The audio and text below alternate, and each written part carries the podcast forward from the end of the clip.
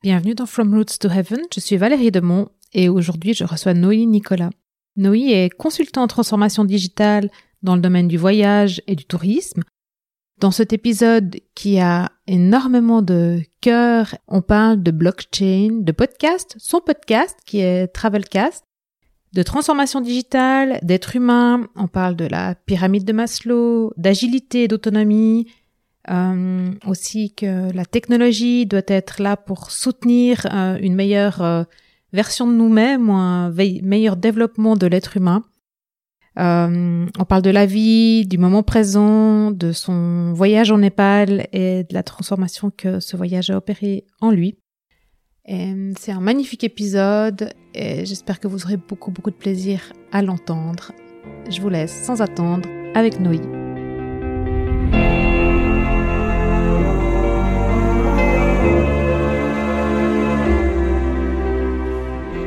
Bonjour Noli, merci beaucoup de m'accorder du temps euh, pour cet épisode de podcast. Et avant qu'on rentre dans le vif du sujet, est-ce que tu peux rapidement te présenter et puis raconter ton parcours pro? Bah, Valérie, bah, merci de m'avoir invité dans ce podcast. Donc euh, oui, je vais me présenter. Donc je m'appelle Noli Nicolas, j'ai 37 ans, j'ai en fait une carrière dans le domaine de l'informatique, environ 14 ans. Et ce n'est que, je dirais, qu'en 2012 que j'ai vraiment décidé vraiment de je dirais, évoluer ma carrière dans le domaine de tout ce qui est digital et réseaux sociaux. Et bah, suite à différents parcours ici et là, j'ai décidé de me spécialiser en fait dans le domaine du tourisme et du voyage. Et bah, à présent, maintenant, j'aide, je dirais, les marques du voyage à mieux communiquer et puis aussi à mieux se préparer en fait, aux nouveaux défis. Du coup, marque du, marque du voyage, c'est quoi? C'est hôtel, c'est euh, grand voyagiste? Euh, bah, Par exemple, dernièrement, j'ai travaillé en fait avec la marque Lonely Planet. Donc j'ai aidé en fait à retravailler leur image. En fait, par exemple, ça peut être aussi, par exemple, des marques qu'on dit outdoor en fait, par exemple comme Alien Sun en fait aussi. Ouais. et puis ça peut être aussi là dernièrement, j'ai travaillé avec euh, une chaîne d'hôteliers en fait en Indonésie, justement que j'ai aidé justement à, refaire leur branding. En fait. Ok, ok, top, merci beaucoup. Et, Toi, euh, bah, j'ai vu, tu vois, parce qu'on est connecté euh, forcément sur LinkedIn et puis plein d'autres réseaux. Donc, euh, sur LinkedIn, je vois certaines choses passer. Et puis, l'automne dernier, ouais, j'ai vu passer que tu as fait plein de diplômes, et notamment sur tout ce qui est blockchain. Et puis, c'était la raison pour laquelle je t'avais contacté à l'époque. C'est que, enfin, tu vois, moi, je, je voilà, forcément que je, je, je me force à m'intéresser à tout ce qui est blockchain, et puis parce que j'avais laissé un peu tout ça de côté. Franchement, c'est pas ma tasse de thé, ça me botte pas du tout. Enfin voilà, mais je capte rien. Et euh, même que j'ai suivi toutes les conférences qu'il y avait, je me dis, mais puis ces gars, c'est des, des techos qui parlent à d'autres techos, et puis moi qui suis du marketing, je capte rien. Donc, euh, euh, ouais, tu, est-ce que tu peux m'expliquer ou, expliquer aux auditeurs, parce que j'imagine que eux aussi, enfin j'espère que je suis pas la seule à rien capter, mais donc c'est quoi en fait la, la blockchain et comment tu le la comprends toi? Et qu'est-ce que ça peut apporter en fait dans ton monde à toi? alors, par contre, blockchain, je pense, une des technologies, je dirais, liées à blockchain, c'est tout ce qui touche au, au bitcoins. Ouais. En fait, c'est vraiment, je dirais, une technologie en fait qui est liée au blockchain, à la blockchain, et je dirais, pour résumer de façon euh, très simpliste, euh, qu'est-ce que c'est la blockchain C'est par exemple, faut prendre un grand carnet des comptes où euh, on fait tout ce qui est, euh, je dirais, entrée-sortie. Et le but justement, c'est un grand carnet des comptes, je dirais, numérique, et dans lequel où chacun, je dirais, peut marquer des informations, mais aussi que tout le monde peut vérifier ces informations. Donc, il est très difficile, dans un sens, de falsifier une information qui a été faite en fait dans ce grand registre. Ok. Donc, c'est ça vraiment, je dirais, euh, en version, je dirais, résumé, qu'est-ce que c'est la blockchain. Après, je dirais aussi que c'est une technologie qui met beaucoup en avant la transparence, en fait, parce que ça permet, par exemple, de couper des intermédiaires, en fait, euh, entre le point A et le point B, en fait. Donc, euh, par exemple, si je prends un exemple, euh, par exemple avec les assurances, si on a, je dirais, une espèce de blockchain au niveau des assurances, on peut voir, par exemple, si on a, un accident euh, sur la route et que l'autre conducteur, en fait, a aussi une assurance, en fait, automatiquement, en fait, je dirais tout ce qui est frais d'assurance vont se faire automatiquement, sans qu'il y ait, je dirais, euh, un intermédiaire Donc, on va recevoir, par exemple, bah, les, je dirais, ces sous, en fait, ces dédommagements, en fait, rapidement. Il n'y aura pas toute cette papasserie du genre, bon, bah, envoyer tous les documents, genre le constat, etc. Donc, ça sera fait, je dirais, très rapidement. Et en plus, euh, comme c'est dans la blockchain, on pourra toujours le vérifier, je dirais, cette transaction.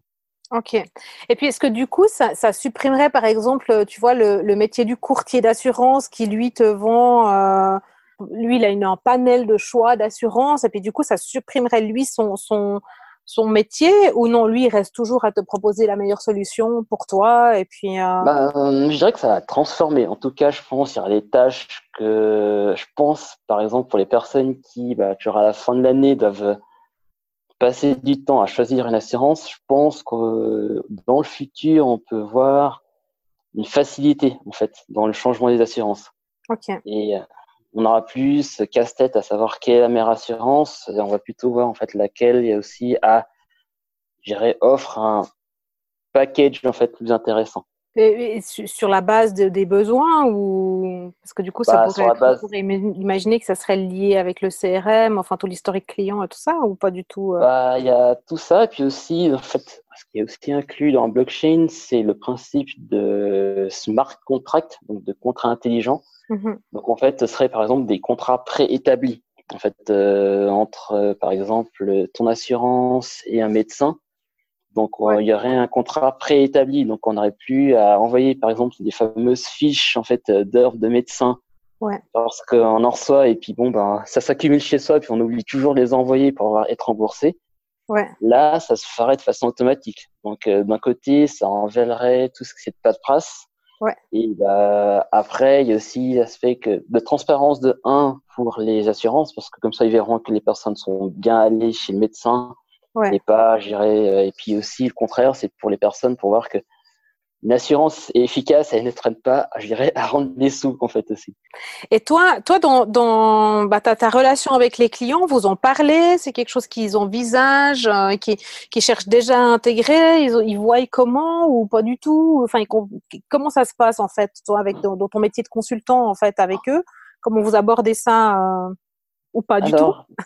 Alors, si, si, en fait, je pense que c'est plutôt des personnes qui s'interrogent, en fait, sur savoir est-ce que on a besoin de faire de la blockchain parce que c'est pas en faisant de la blockchain qu'on va faire de la blockchain. Il faut aussi voir est-ce qu'il y a vraiment un besoin réel de le faire en fait. Donc, euh, par exemple, c'est par exemple, on a pris le domaine des assurances. Pour, dans ce cas-là, en fait, ça a de l'intérêt parce que ça renforce la confiance entre bah, l'assureur et puis l'assuré.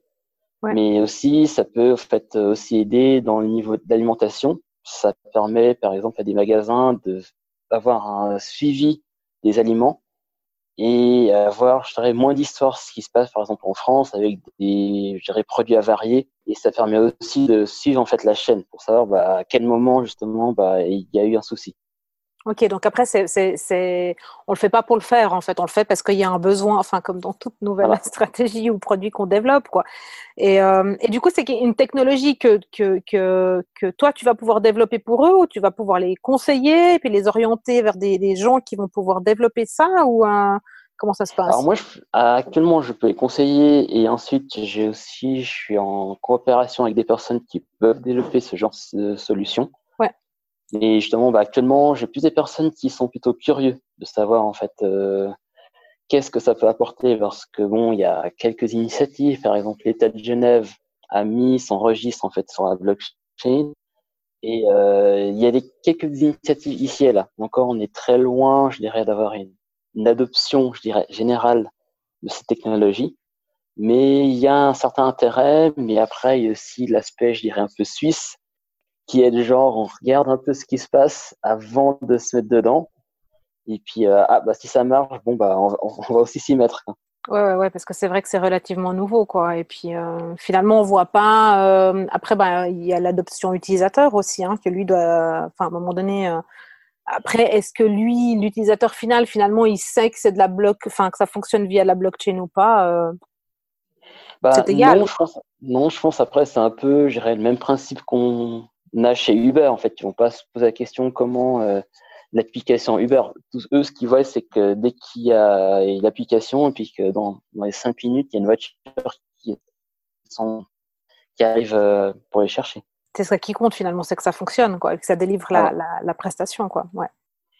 Et en tout cas, justement, après, il y a ce gain de transparence qui peut, gérer peut-être rassurer certaines personnes, en fait. Parce que dès qu'on va dans le domaine, je dirais, digital, il y a cet aspect bah, de très abstrait, donc pas palpable. Et donc, euh, on peut pas. On peut faire confiance, mais je dirais de façon aveugle. C'est comme, euh, je dirais, les premiers temps que les personnes pouvaient payer avec leur carte de crédit sur Internet. J'entendais j'entendais beaucoup de personnes qui avaient des craintes parce qu'ils ne savaient pas si c'était si sécurisé que ça et que bon bah et euh, me donner ma carte de crédit sur un site dont peut-être qu'ils ont un nom connu mais je sais pas si après euh, s'il va être piraté ou pas donc voilà Ouais, ouais, ouais, c'est ça. Donc on est, on est dans le, ce même principe d'adoption, de confiance et de, de, ça fera son chemin, quoi. Voilà, c'est ça. Euh, au début avec les réseaux sociaux, euh, il y avait un doute de savoir qui est la personne qui est derrière, quoi. Est-ce que c'est vraiment celui avec qui tu es, en train d'échanger, quoi? Oui. Ouais. Finalement, on sait que oui. Enfin, en tout cas, moi, il m'est jamais arrivé d'histoire. je dirais c'est un peu comme les, euh, les, plus vieux d'entre nous, c'est quand sont apparus les premiers chats MSN ou ICQ, où euh, on avait justement ce, genre la question qu'on posait, c'était donc c'était âge, sexe et ville, pour savoir justement euh, qui était derrière en fait euh, ouais. bah, l'autre côté de l'écran en fait. Ouais, ouais, oh mon dieu, ICQ, IQ, ICQ, IQ, je sais plus là. Oh mon dieu, ce truc avec la fleur là, c'est vieux ça. ça. Oh mon dieu, ouais, c'est vieux. Euh... vieux. ouais, bah, ça, ça, va bien parce que du coup, tu nous ramènes sur la communication digitale et donc c'est très bien. Et, et, du coup, on va parler un peu podcast parce que toi, tu, tu, animes aussi un podcast qui s'appelle Travelcast. Et pourquoi tu as choisi de t'orienter sur le podcast? Ben, J'ai décidé que c'était un média dont je considérais peut-être plus vivant en fait que simplement un blog. Et il y avait cet aspect, je dirais, de dialogue. En fait, vraiment, c'est qu'avec un blog, on peut envoyer des questions et que la personne répond. C'était assez, je dirais, binaire, en fait. Et aussi, il y avait cet aspect que on vit dans une époque euh, qui bouge très vite et que le son, en fait, bah, c'est comme pour la musique, on peut l'écouter où qu'on soit, je dirais, euh, en train de cuisiner, en train de faire la cuisine ou si on est dans les transports publics. Et bah, c'est un moyen, je dirais, très qui s'intègre très rapidement, je dirais, dans la vie quotidienne, puis aussi, elle n'a pas ce côté interruptif qu'on peut avoir avec les vidéos, en fait, parce que la vidéo, on est obligé d'être devant pour regarder ce qui se passe. Ouais. Et le son, voilà, on peut le laisser, je dirais, euh, bah, sonner, en fait, sinon.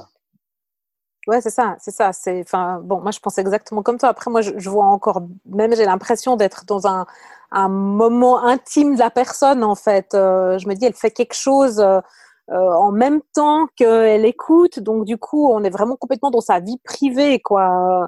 Et pas parce que tu vois, si tu si tu l'écoutes dans la voiture, ou dans les transports publics, enfin, tu es en train de, de, de commuter d'un point A à un point B, mais du coup, euh, euh, t'es pas au boulot ou t'es pas en train de vouloir apprendre quelque chose, tu fais autre chose en même temps, et donc tu aurais pu à ce moment-là enfin être dans tes pensées ou te prendre un bouquin voilà mais du coup tu donc tu as, un privilège en fait. Moi je trouve que c'est un privilège que les gens nous écoutent à ces moments-là quoi. Enfin voilà. je dirais qu'on capture l'attention je dirais de façon meilleure que que la vidéo en fait. Donc, parce que la vidéo si on regarde son ordinateur on est tenté d'aller sur soit sur Facebook ou ailleurs et puis là, bah, comme on a, géré les écouteurs, bon, bah, on peut pas s'échapper des écouteurs, donc euh, non, puis ils sont vraiment, enfin, de, de je trouve qu'il y a une proximité de dingue parce que les écouteurs, ils sont vraiment dans les oreilles, ils peuvent être presque à l'intérieur de la personne, quoi, tu vois.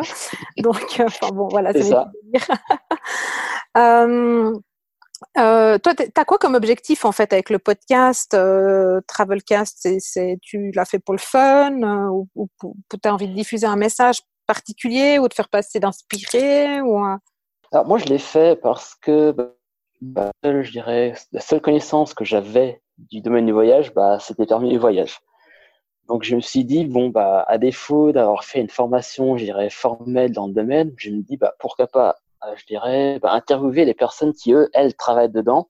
Ouais. Et d'avoir, je dirais, leur avis. Donc, c'est pour ça que je me suis dit, je vais interviewer des personnes, euh, soit des langues francophones ou anglophones, et bah, leur poser la question qu'est-ce qui, quels sont leurs points de vue dans le domaine, que ce soit des digital nomades, donc des nomades numériques, ou ce soit des, par exemple, des fondateurs de start-up aussi, de connaître un peu l'écosystème dans le domaine, et aussi bah, un point de vue des professionnels, je dirais, euh, soit du domaine du marketing ou du branding, aussi qu'est-ce qui sont leurs euh, points de vue. Toi, ça te, ça te nourrit personnellement, ça te fait grandir, ou hum, est-ce que ça t'amène du business? Enfin, est-ce que tu as un autre intérêt derrière ou, juste de faire passer ça quoi? L'intérêt aussi, c'est aussi de ça m'aide à créer un réseau en fait aussi. Parce que c'est des personnes avec qui bah, que je j'interview puis ensuite après bah, je garde euh, contact avec elles. Et aussi ça renforce je dirais ma crédibilité en fait dans le domaine. Donc c'est ça montre que je suis quelqu'un bah, qui m'intéresse donc qui connaît un peu le lingo en fait du domaine donc c'est mhm. pas la personne qui vient juste de débarquer et puis qui se prétend je dirais consultant dans le domaine. Donc, j'ai ça aide justement à asseoir une certaine crédibilité en fait aussi. C'est légitime, quoi. euh, donc, il y a quand même un peu des objectifs business. Donc, euh, je vois parce que j'imagine que toi, ça te prend autant de temps que moi. C'est juste de la folie, ces podcasts, le temps que ça prend, je trouve. Et donc, finalement, bah, c'est bien de le faire, euh, tu vois, comme disait Grégory Pouilly, par euh, générosité. Là, je sais pas si tu as eu l'occasion d'écouter l'épisode, quoi, mais enfin c'est bien de donner et tout parce que enfin fondamentalement je pense que si on le fait c'est aussi qu'on a du plaisir et qu'on a envie de partager tout ça et à un moment donné tu te dis bon ben c'est quand même énormément de temps quoi donc euh, si ça peut aussi servir de trois intérêts ou objectifs euh, business c'est mhm. assez cool aussi quoi ouais, ouais tout à fait je pense qu'il n'y a pas je dirais que l'aspect personnel même si je dirais que mon but premier c'était aussi un temps je voulais euh, arrêter, je dirais, ma carrière en Suisse et devenir un digital nomade. Et bah, comme je n'avais pas trouvé des informations, donc au début, j'ai commencé à interviewer des personnes qui étaient dans le domaine. Et de fil en aiguille, bon, bah, ça m'a donné envie d'en interviewer d'autres. Et puis euh, voilà, donc j'en suis là en fait maintenant à devenir un consultant et puis euh, dans ce domaine tu vois, enfin, nous, ben, nous, on se connaît de la toile, quoi. Donc euh, voilà. Et, moi, je, vois que tes, tes, diverses activités. Et euh, je vois aussi que tu as un côté quand même euh, humain ou une certaine forme de sensibilité, ou voilà, dans ce que, surtout dans ce que tu postes sur sur Insta. Et enfin, tu as plein de centres d'intérêt divers. Enfin voilà. Mais toi, tu, comment tu vois en fait cette place de l'humain, tu vois, alors au milieu du fait que Instagram, voilà, mais aussi par rapport euh, à ce qui est blockchain ou euh, intelligence artificielle ou, ou même, tu vois, la, la digitalisation, mhm. euh, la transformation digitale des entreprises. Pour toi, est-ce que tout ça, c'est du, du, du, buzzword ou est-ce que vraiment l'humain, en fait, il doit être, il doit rester au centre de tout ça et ou bien on doit oublier l'humain puis aller sur la techno. Enfin voilà. Quoi. Comment tu vois les choses? Ben, je pense, je suis convaincu qu'en fait, que dans tout ce qui touche à la digitalisation, en fait, l'humain, je pense qu'il doit comme rester le facteur, en fait. et que je vois la technologie plus un, comment dire, quelque chose qui nous aide, qui nous remplace. Après, c'est clair que je pense qu'il y a eu avec tous les œuvres de science-fiction, en fait, il y a toujours eu cette peur de bah, la technologie va nous envahir, on va devenir tous des robots, sinon les robots vont tous nous tuer, et que ça remplit un certain fantasme en fait aussi. Et on va dire que c'est pas nouveau, et je pense que c'est aussi lié, je dirais, à une certaine peur en fait, parce qu'on ne sait pas ce qui va arriver par la suite. Et euh, aussi une sensation qui est euh, bah, qui est arrivée par exemple à l'arrivée des premières machines à vapeur les personnes, euh, les ouvriers ont commencé à avoir peur parce que bon, ils se sentaient remplacés par des machines qui faisaient le même travail qu'eux et qu'on n'avait pas besoin de payer et que bah, ça a eu justement des révolutions, par exemple en Angleterre, justement à ce niveau-là. Après, par la suite, on a bien vu que bah, à force d'adaptation, bah, les personnes se sont dit bon, bah, c'était pas si bien que ça. En plus, d'un côté, ça remplace, je dirais, des tâches dites monotones pour se concentrer sur des tâches qui sont, je dirais, bah, essentielles ou pour mieux s'épanouir en fait. Donc moi, je vois plus, je dirais, la technologie pour mieux nous épanouir.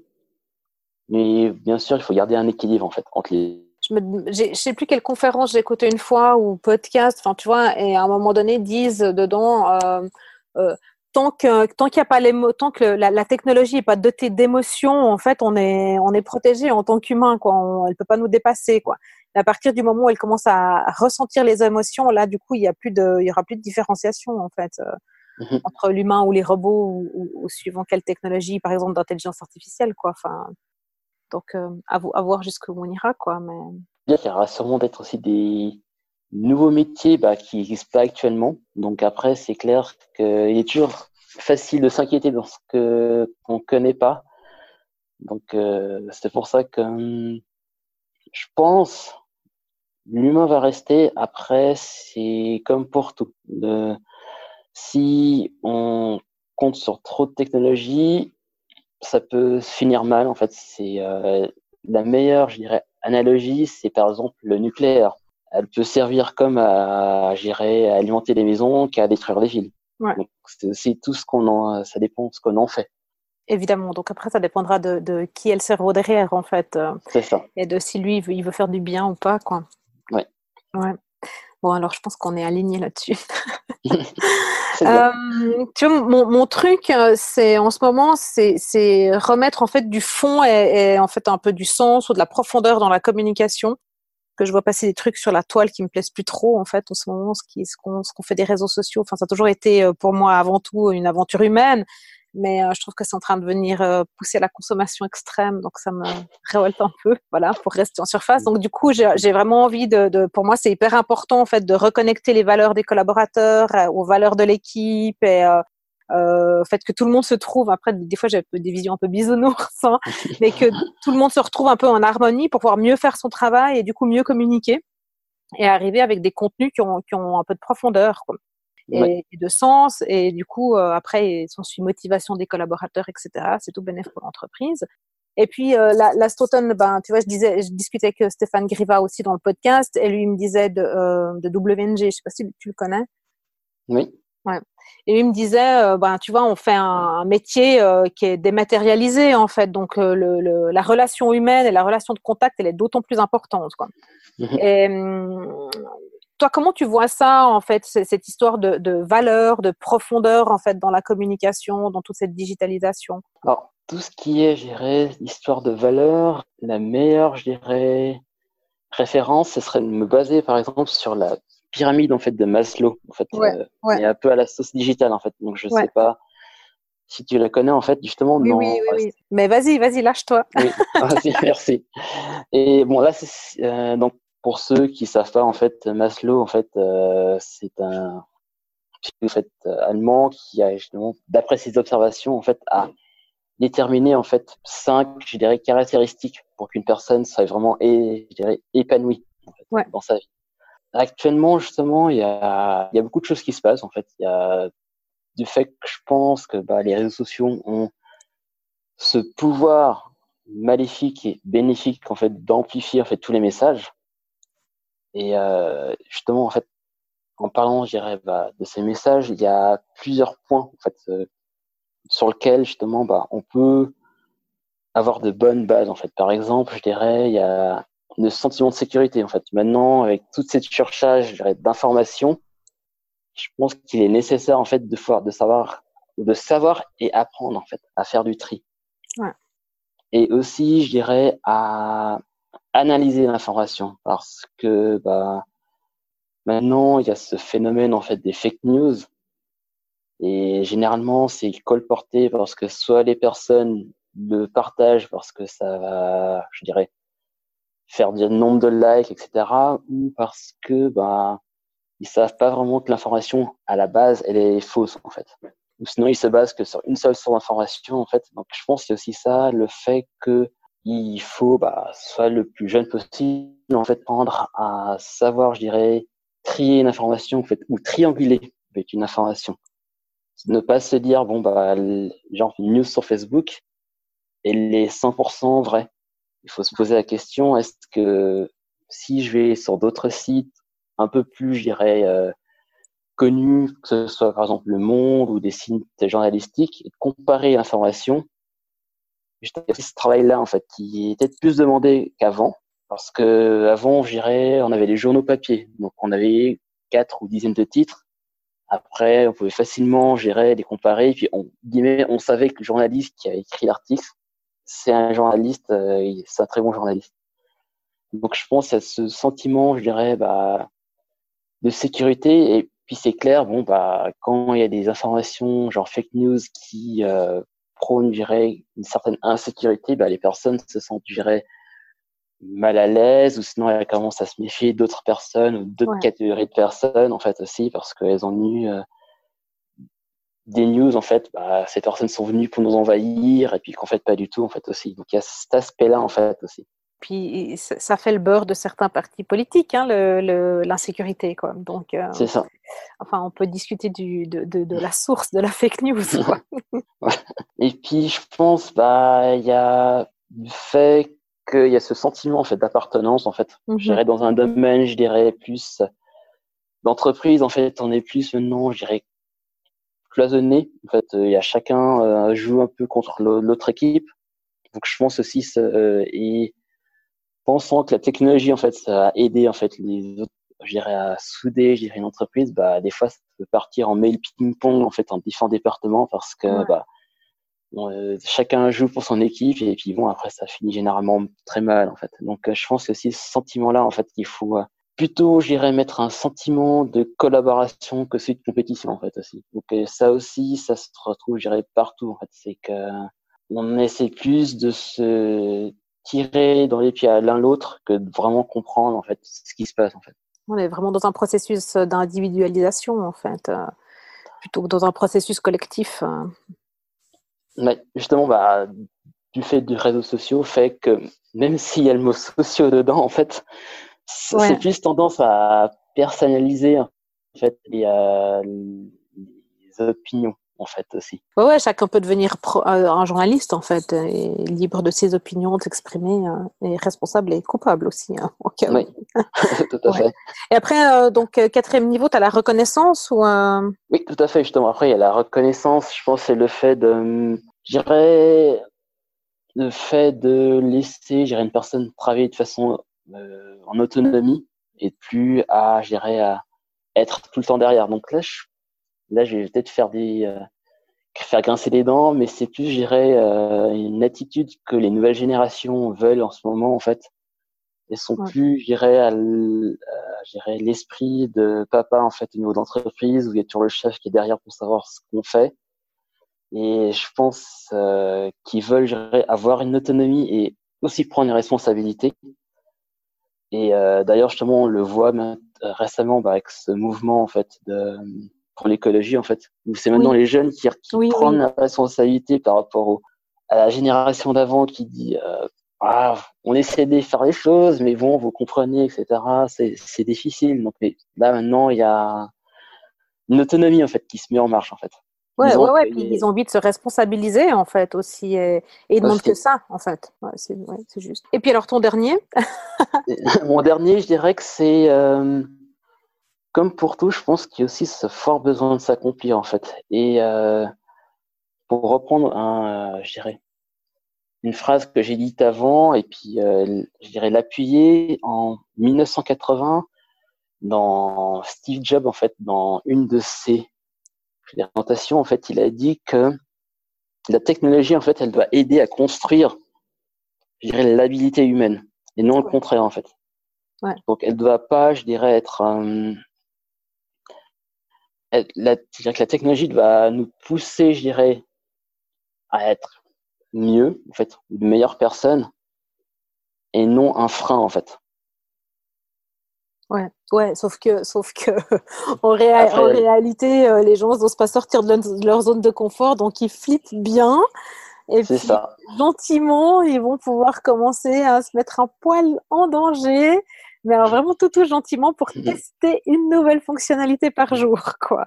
Et c'est vrai que bah c'est compliqué hein, de changer ses habitudes. Euh. Mhm. Bah, c'est, euh, je dirais que c'est un peu l'attitude que j'ai vue, je dirais un peu en Suisse. Euh, bah, je dirais au début du digital, je pense que toi aussi tu l'as un peu vécu ça. En fait, c'était, euh, c'était très difficile ou quasiment impossible en fait de parler de réseaux sociaux en fait à des patrons parce qu'ils pensaient que c'était le truc de leurs gamins qui faisaient ça dans leur chambre et puis euh, et qui voyaient pas qu'il y avait même un potentiel business derrière.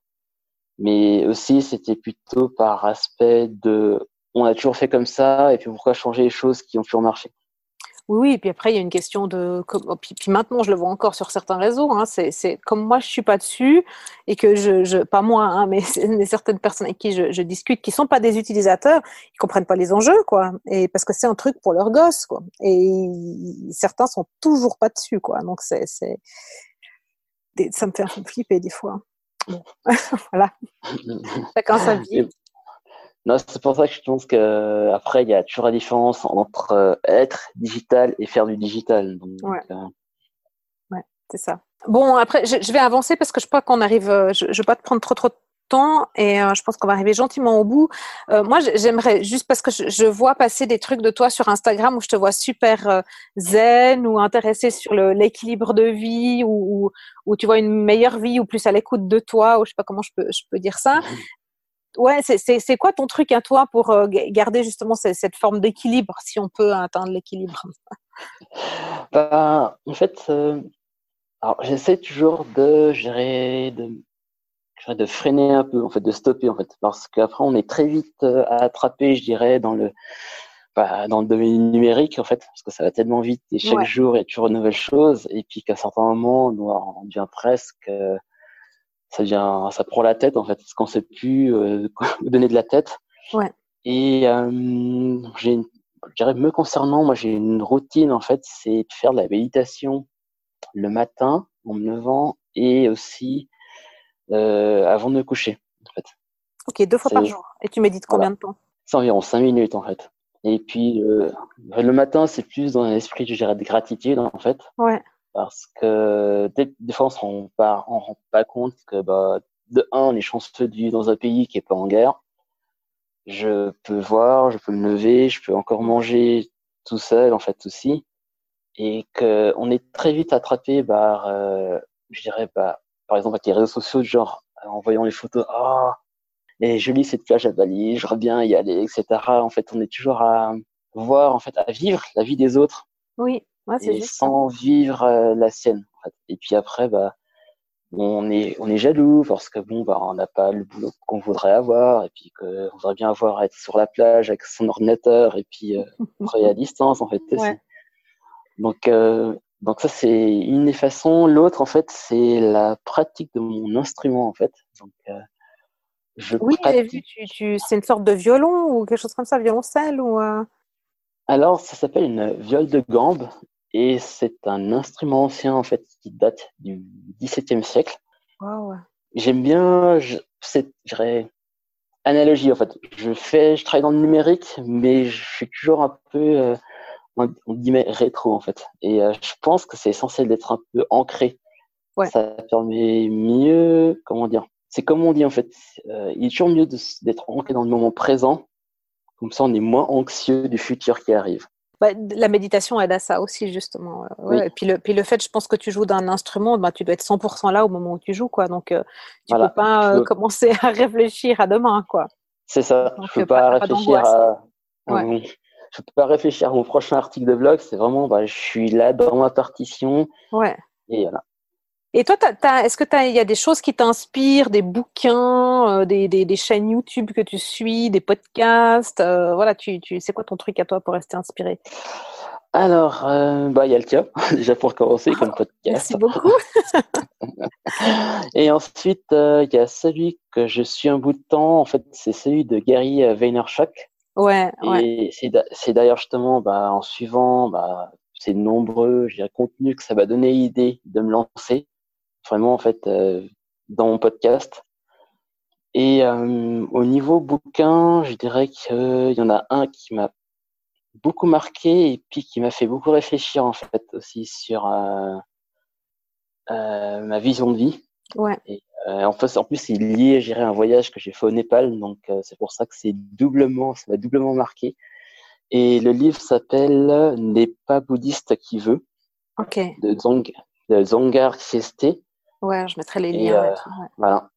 Et, euh, et c'est vraiment un bouquin qui m'a bien marqué et qui m'a permis justement et que j'essaye de mettre un peu plus de je dirais de zen en fait aussi dans mes contenus en fait et par exemple euh, j'essaye de mettre des contenus qui sont pas forcément, je dirais, positifs en fait. Par exemple, j'en ai mis un dernièrement en fait euh, sur le fait que bah, je suis euh, j'ai euh, bah, je souffre en fait de dépression et que bah je c'est le fait d'en parler, d'être ouvert en fait aussi comme ça, je suis pas quelqu'un qui m'invente une vie euh, avec des photos sur des endroits genre à la montagne etc et que comme tout le monde, en fait, j'ai des, bons moments j'ai des mauvais moments, en fait, aussi. Donc, je pense que ça aussi, c'est important, en fait, et de, de renforcer, je dirais, cet aspect authentique. Et que, même si les réseaux sociaux, en fait, ont tendance à faire le contraire, on est plus tenté à s'inventer une vie imaginaire, à se, Ouais, ou du coup, tu montres euh, que ce qui est super cool dans ta vie et tout le quotidien, en fait, et tous tes mots de monde doute, et voilà, tu les, les montres pas. Donc, tu montres que ce qui est beau. Donc, finalement, tu as une vie parfaite et qui est finalement qui est fake pour les personnes qui te suivent, quoi. Voilà. Mais, mais ouais, je trouve, je trouve très, enfin, moi, je suis partisane de ça. J'ai encore vraiment de la peine à, parce que comme toi, alors je, moi je souffre pas de dépression, mais je, suis, mmh. euh, je doute tout le temps et en permanence, mais je je je mets pas tous mes doutes sur la toile parce que euh, je j'aurais peur de démoraliser démoraliser les gens en fait. Mais euh, et puis je me dis ça ça de c'est c'est je, je, me dis j'aimerais quand même que que tu vois, pour moi, les réseaux sociaux, ça doit quand même rester aussi quelque chose d'inspirant, mais, mais en même temps, euh, en même temps, ça fait partie de notre vie, quoi. Tu vois, toi, enfin, toutes nos souffrances, en fait, et tous nos, nos, toutes nos inquiétudes et tout ça. Puis si on se pose pas les, ces questions et si on se remet pas en question, et puis si des fois on voit pas le côté noir des choses ou sombre, voilà, on n'avance pas, quoi. Donc, euh... bah voilà, justement, c'est comme, euh... bah, je sais comme il y a un post sur Instagram en fait que j'ai mis et que je me souviens, c'était bah quand j'allais à ma première conférence, en fait, dans le du voyage, et euh, ce jour-là, j'avais passé une mauvaise journée, j'avais une mauvaise évaluation, puis je me posais des tas de doutes, en fait, est-ce que je devrais pas plutôt rester dans le moule et puis me concentrer sur mon travail ou, ou suivre cette euh, petite voix qui me dit mais non, vas-y, en fait, etc. Donc là, j'étais à l'aéroport, en fait, devant à regarder l'avion et puis je réfléchissais en fait beaucoup. Est-ce que j'y vais j'y vais pas je sais pas etc et puis euh, je me suis dit bon bah, j'y vais et puis euh, j'ai bien fait d'y aller et puis maintenant je m'en retrouve juste maintenant en fait. Donc euh, c'est aussi important je dirais de montrer ces moments là en fait. Ouais. c'est pas c'est pas des mauvais moments peut-être sur le moment oui mais que voilà c'est on est tous passés par là et puis que c'est c'est normal c'est ça d'être humain en fait. Ouais, ouais, ouais. C'est, c'est, tu vois, maintenant, je te confie un truc à toi et puis à tous ceux qui écouteront. Du coup, moi, je me pose la question si je vais virer mes 350 articles de blog sur les pratiques, mais les bonnes pratiques médias sociaux, tu vois, qui sont sur mon site puis qui ont contribué à mon méga référencement et tout ça. Donc, euh, j'ai vraiment envie de les virer, quoi. Donc, le, seul truc qui me retient, c'est, c'est je sais pas, l'ego ou euh, voilà. Mais je pense que je, je vais les virer. Mais j'ai la petite voix, tu vois, au fond de moi qui me dit, mais vas-y, mais vire-les. De toute façon, tu fais plus ça, quoi. Donc, euh, tu vois.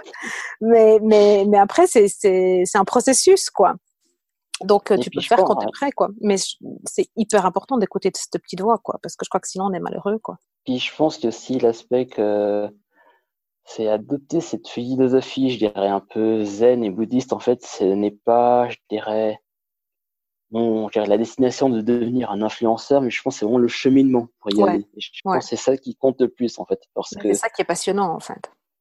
Parce qu'en fait, on est très vite rattrapé à avoir des, euh, des succès rapides parce que on se dit qu'on veut être comme euh, bah, comme Gary Vaynerchuk ou des personnes connues etc mais que mieux vaut prendre le chemin en fait que d'aller directement à la destination. Et puis que plus tard on n'aura pas de regret parce qu'on sait que c'était dur mais que voilà on, on en sera encore plus content en fait, d'arriver c'est clair Ouais, ouais, t'as vachement plus de satisfaction quand c'était pas facile, quoi. Et pour autant que tu prennes le temps de, de te reconnaître, d'avoir de la gratitude et tout ça, quoi. ça, c'est encore une autre histoire, quoi. Euh, dis, je te pose encore juste une question pour terminer. Quoi ta plus belle prise de conscience euh, ces dernières années? Alors, ma plus belle prise de conscience, je dirais que ça a été un voyage. Et c'était le voyage justement au Népal. Et que je dirais que j'ai eu un, avant et un très grand après, en fait, après ce voyage. Et tu l'as fait il y a longtemps? Il y a deux ans. Ouais, ça t'a, ça t'a, méga transformé, en fait. Ça m'a. oui, en fait, il y a plusieurs, je dirais, événements durant ce voyage qui m'ont fait beaucoup réfléchir sur ma vie et aussi euh, sur la, euh, la, signification que je veux donner et aussi l'impact aussi que je veux donner.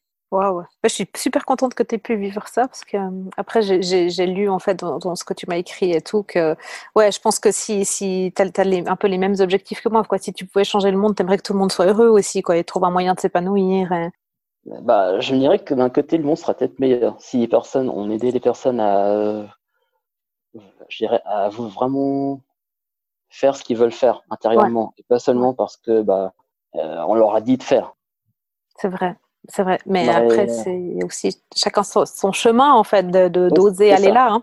Parce que euh, c'est des fois, euh, enfin voilà, tu, tu, quittes la sécurité pour aller tu sais pas trop où, mais finalement, tu sais que, oh, que tu es sur le bon chemin, quoi. Mais ouais, enfin bon, c'est tout un processus. Et Noli, merci beaucoup pour ton temps. Merci à toi. Euh, c'est vraiment sympa et je mettrai euh, voilà dans l'article de blog relatif, je vais mettre les liens pour te contacter et, euh, et ton, ton, blog, donc puis le lien sur sur Travelcast pour que les gens puissent t'écouter quoi. Oui, je te remercie puis merci de m'avoir invité dans ton podcast. Avec grand plaisir. À très bientôt alors. À très bientôt. Au revoir. Merci d'avoir écouté From Roots to Heaven. Si vous avez aimé l'épisode, dites-le avec des étoiles, surtout sur Apple Podcast, ça serait génial, et partagez-le sans modération sur la toile. Pour rien manquer, vous pouvez vous abonner à ma newsletter sur mon nouveau site qui est greenheart.business/newsletter. Vous me trouverez aussi sur LinkedIn, sur Insta et sur Facebook. Et puis vous pouvez me remonter vos questions, vos remarques et aussi les invités que vous aimeriez entendre. Et moi je vous dis à très vite dans From Roots to Heaven.